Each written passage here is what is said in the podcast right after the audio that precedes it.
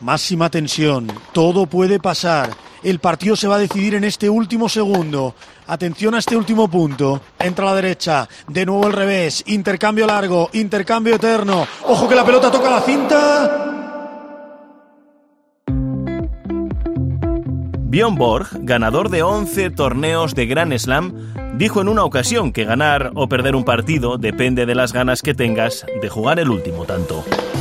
¿Qué tal? ¿Cómo estás? Soy José Luis Concejero y en los próximos minutos te voy a contar cómo en tres territorios de nuestro país el resultado electoral va a depender de un puñado de votos.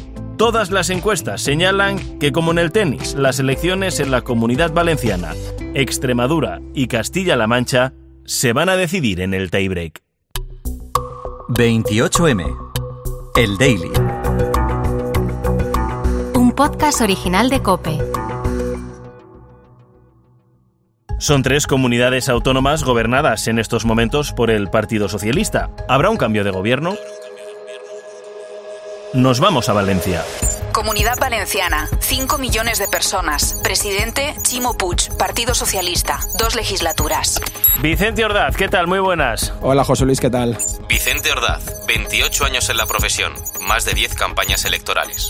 Espero que todo en orden. Vicente, una pregunta. Rápidamente, algunas encuestas aseguran que Pedro Sánchez podría perder la plaza más importante que tiene en estos momentos y que es la comunidad valenciana. ¿Cómo lo ves? Pues podría ser, podría ser porque si tomamos José Luis como referencia a las encuestas, está todo muy ajustado y cualquier resultado puede ser posible, pero si tomásemos una media de las últimas 10 encuestas, sí que parece que conforme se va acercando el 28 de mayo, las eh, encuestas empiezan a girar ligerísimamente, dan una ligera mayoría al bloque de centro derecha, con lo cual y como te digo, nadie se atrevería en la comunidad valenciana a decir cuál será seguro el resultado de, de, las elecciones, pero sí existe esa posibilidad de que Carlos Bazón fuese el próximo presidente.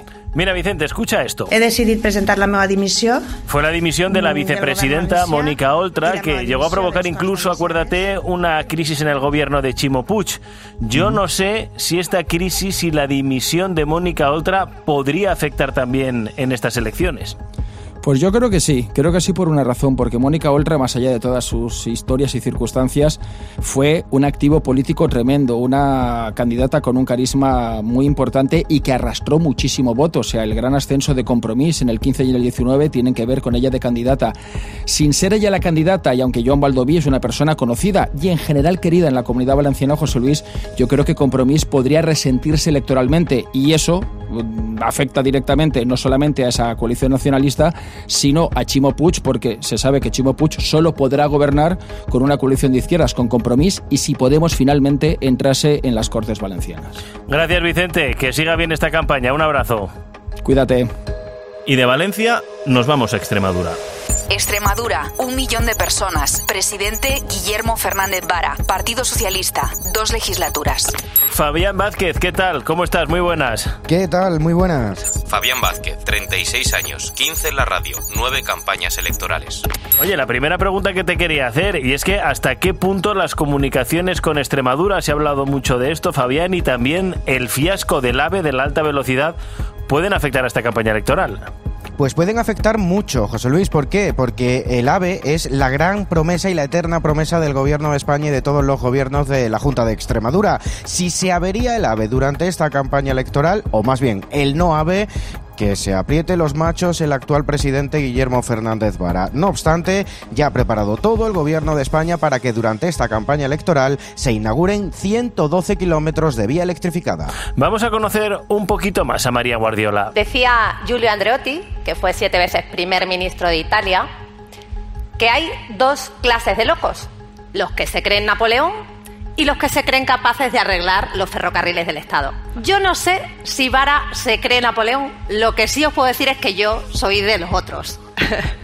Como escuchaba Fabián, María Guardiola es la candidata regional del Partido Popular, para muchos una gran desconocida, no sé en Extremadura, pero la gran pregunta es si tiene realmente posibilidades de convertirse en la próxima presidenta de Extremadura. Pues evidentemente, consejero, hasta el rabo todo es toro. ¿Puede suceder? Pues claro que puede suceder. Lo que pasa que Guillermo Fernández Vara parece imbatible también en estos comicios electorales. De hecho, las encuestas le dicen que pierde la mayoría absoluta, pero que gobierno con Podemos podría reeditar el gobierno de España en la región. No obstante, también está la posibilidad, que dan algunas encuestas, de que solo el Partido Socialista sume más que Partido Popular y Vox. María Guardiola lo puede conseguir, puede conseguirlo, pero está difícil, seguro que también. Gracias, Fabián. Que termines bien esta campaña. Muchas gracias, un abrazo. Y terminamos en Castilla-La Mancha. Castilla-La Mancha, dos millones de personas. Presidente Emiliano García Paje, Partido Socialista, dos legislaturas. Hola Carmen Rodenas, ¿qué tal? Muy buenas. Muy buenas, ¿qué tal? Carmen Rodenas, 27 años. Esta es su segunda campaña electoral. Carmen, ¿hasta qué punto, porque esto es una de las grandes curiosidades de esta campaña, las políticas de Pedro Sánchez le pueden restar votos a Emiliano García Paje, al que escuchábamos hace unos momentos? Sí, pues mira, según Paje, claro, el presidente del gobierno, Pedro Sánchez, no tiene por qué ser un lastre en esta campaña del Partido Socialista en Castilla-La Mancha, pero sí es cierto que, claro, Emiliano ha criticado duramente y en varias ocasiones pues las políticas de- del líder nacional. Yo creo que tampoco es un secreto que la relación entre Paje y Pedro Sánchez, pues es como decía esta misma semana el manchego, a distancia, vamos, ninguna. Además enfatizaba que hablan muy poquito y la última vez que se vieron fue en Albacete, hace un mes. Carmen, García Paje ha demostrado, y además lo ha hecho durante prácticamente toda la legislatura, que es un verso suelto dentro del Partido Sí. Socialista. No sé si esta postura moviliza al electorado del Partido Socialista que se identifica más Sí. con Emiliano García Paje que con las políticas del presidente del gobierno. Sí, yo creo que muchos votantes y además simpatizantes socialistas tienen como referente la figura de Emiliano García Paje. Y es que en la calle está ese pensamiento, el de que hay distancia entre Sánchez y Paje, y es que apoyan más al manchego, pero totalmente.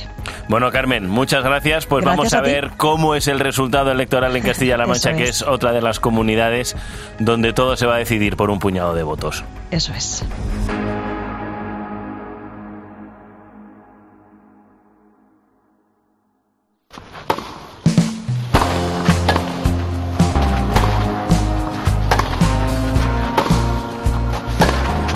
Estamos en campaña electoral. En algunos territorios el partido ya está ganado. En otros, sin embargo, aún se está disputando el último juego. ¿Quién ganará el punto de partido?